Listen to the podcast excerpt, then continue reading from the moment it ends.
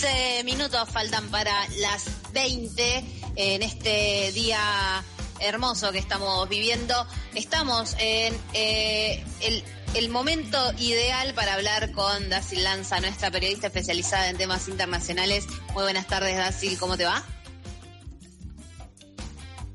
Dacil, ¿me escuchás? Mm, bueno, les voy contando de mientras. El... Ahí te escucho. Yo estoy, eh, las escucho con entrecortados. Ah, ok. Bueno, ahora, ahora te volvemos, volvemos a llamarte, Dacil, no te preocupes. Eh, les, les cuento de mientras. El ministro de Trabajo peruano, Iber Maravi, dijo que puso su cargo a disposición del presidente Pedro Castillo, pero aseguró que no ha presentado ninguna carta de renuncia después de que la oposición reclamara su salida tras revelaciones de la prensa sobre sus presuntos vínculos con la guerrilla Sendero Luminoso. En diálogo con medios de comunicación, al salir anoche del Palacio del Gobierno, Maravi dijo que espera que el mandatario no le dé la razón a la ultraderecha.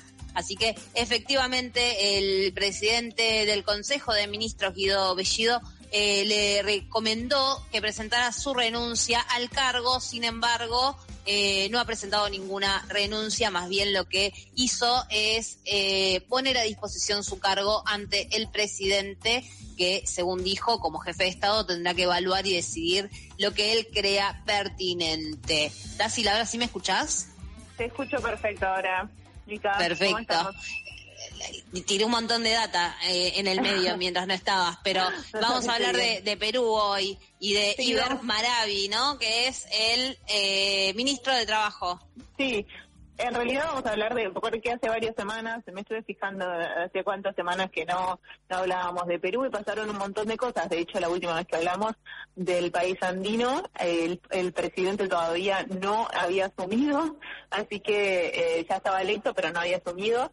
Recordemos, igualmente tenemos una audiencia muy, muy informada, así que no vamos a reponer todos los eventos, pero sí eh, queremos comentar un poco de, que, de qué es lo que está pasando, un clima de bastante inestabilidad en Perú. Eh, como vos bien decías, el titular de trabajo, Iber Maravi, es el segundo ministro en dos semanas que eh, debe, digamos, a partir de las presiones de la oposición, termina presentando la renuncia frente al presidente y esto es por una supuesta participación en un atentado terrorista junto con eh, un supuesto atentado terrorista, pero que todavía no está, no tiene mayor, digamos, eh, profundización la investigación si realmente eso fue así.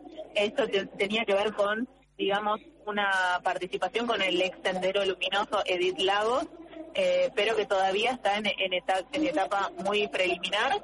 Eh, pero sin embargo, frente a estas presiones, lo que hace eh, Castillo justamente es dar cabida a esta presión. Entonces, Bellido, quien es el jefe de ministros, le toma la renuncia a el ministro de Trabajo. Era una figura que ya venía siendo cuestionada, pero recordemos también que había sucedido lo mismo con eh, Dejar, quien era el canciller, una figura muy importante dentro del gabinete que había presentado eh, Pedro Castillo. Y más allá de, este hecho concreto, también hay que, hay que tener en cuenta que justamente Castillo, como decíamos, primero que se tardaron semanas en reconocer que había ganado la elección.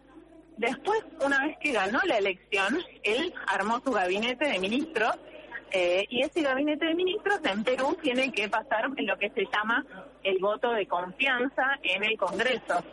Ahora, ¿qué pasó? El voto de confianza se sospechaba que no iba a llegar finalmente eh, y esto sucedió la semana pasada, el día jueves, era el día en que el Congreso tenía que decir si apoyaba o no el gabinete que presentó Pedro Castillo.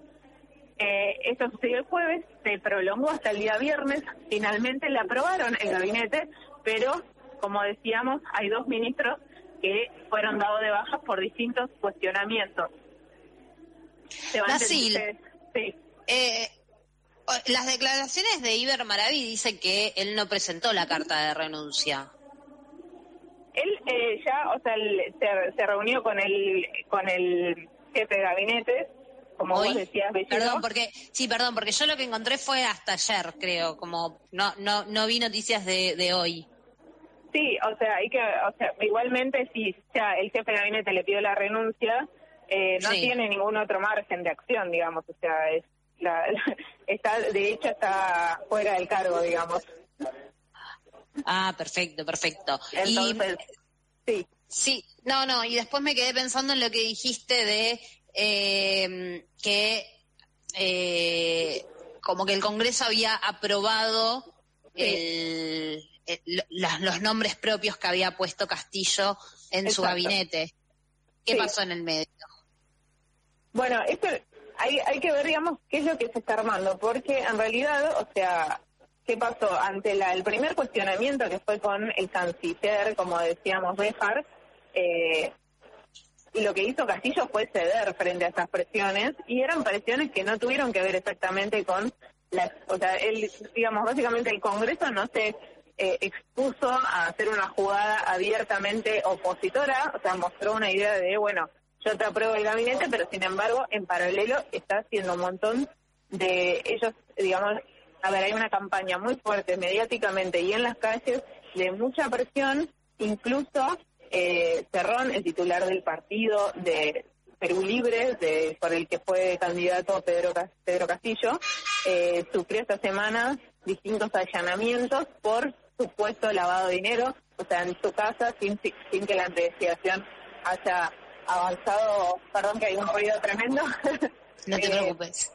que pese, pese, a que, como decíamos antes, pese a que se trata de investigaciones que todavía son preliminares, eh, por ejemplo, allanaron su casa, por esto, como te decía, de supuestos, eh, una supuesta investigación de lavado de dinero.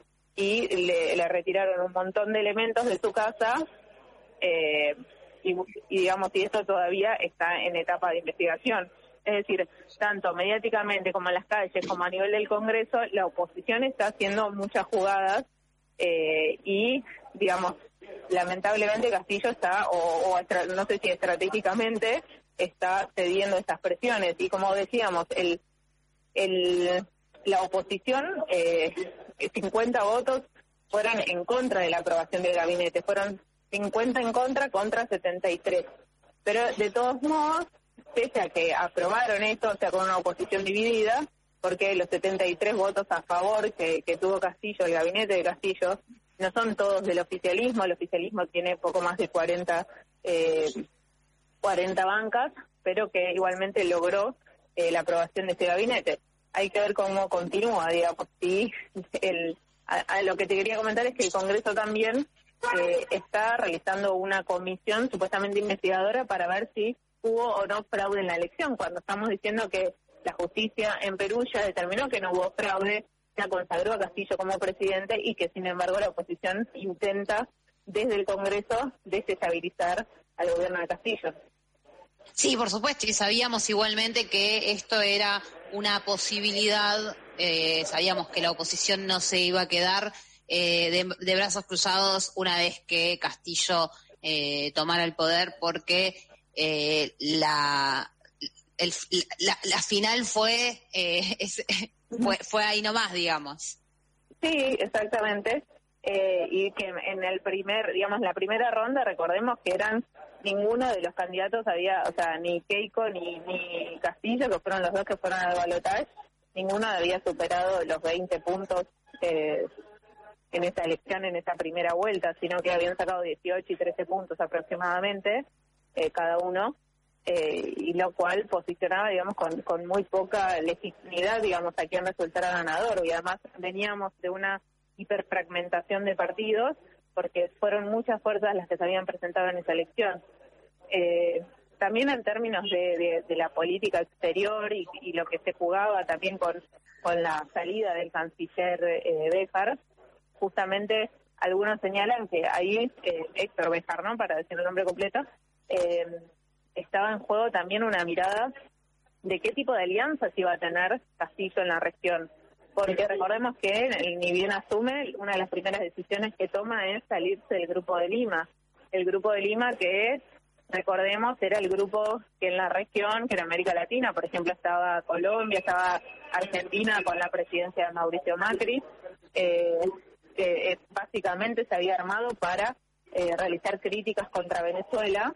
Ese era como su eje central y que, y que fue sede de Lima justamente como, como parte de ese grupo y que Castillo lo que hace es retirar al país de, ese acuerdo.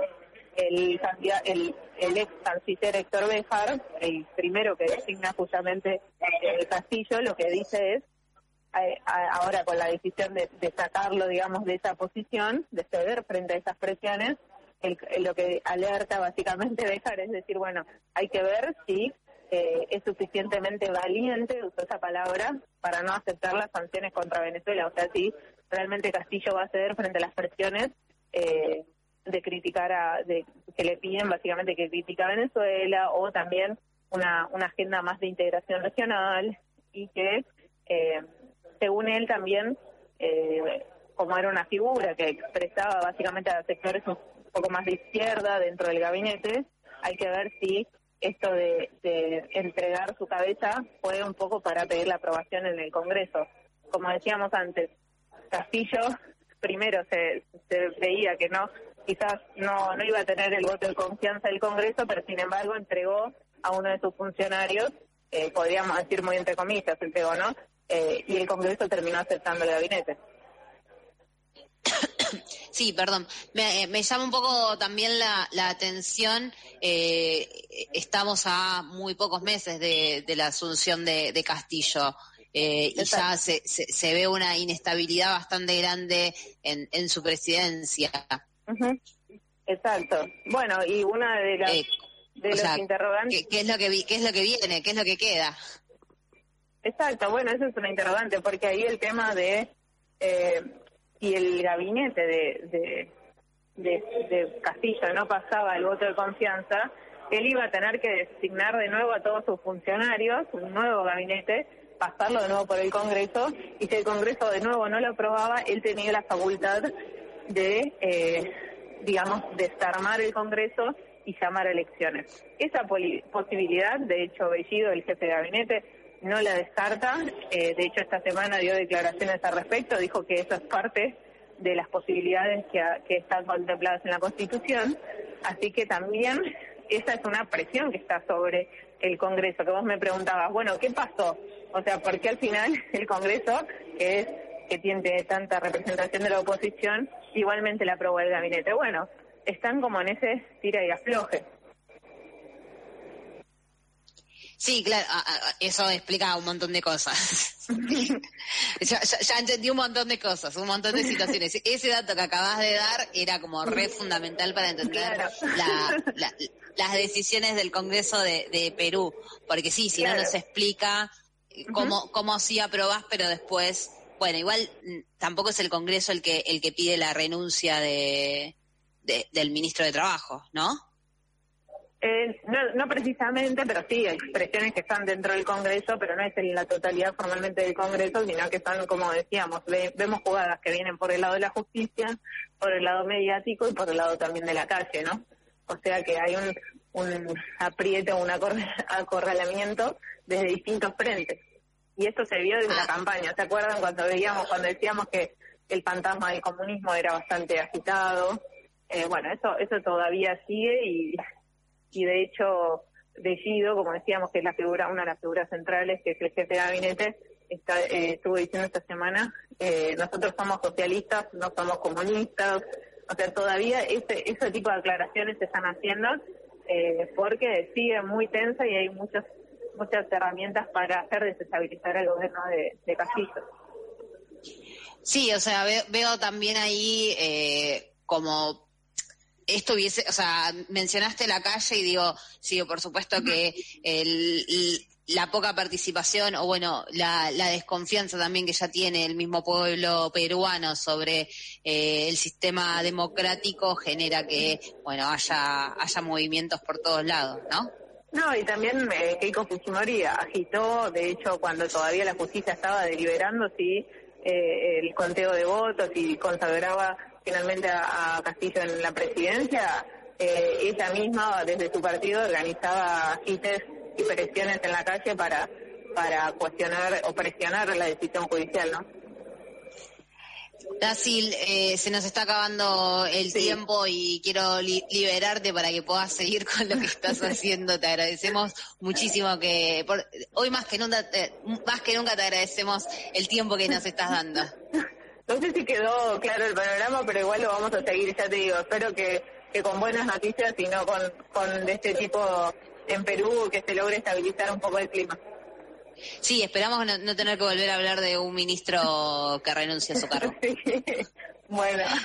Muchas gracias. Dacil, Dacil Lanza, nuestra periodista especializada en temas internacionales, es a quien acaban de escuchar por FM La Tribu.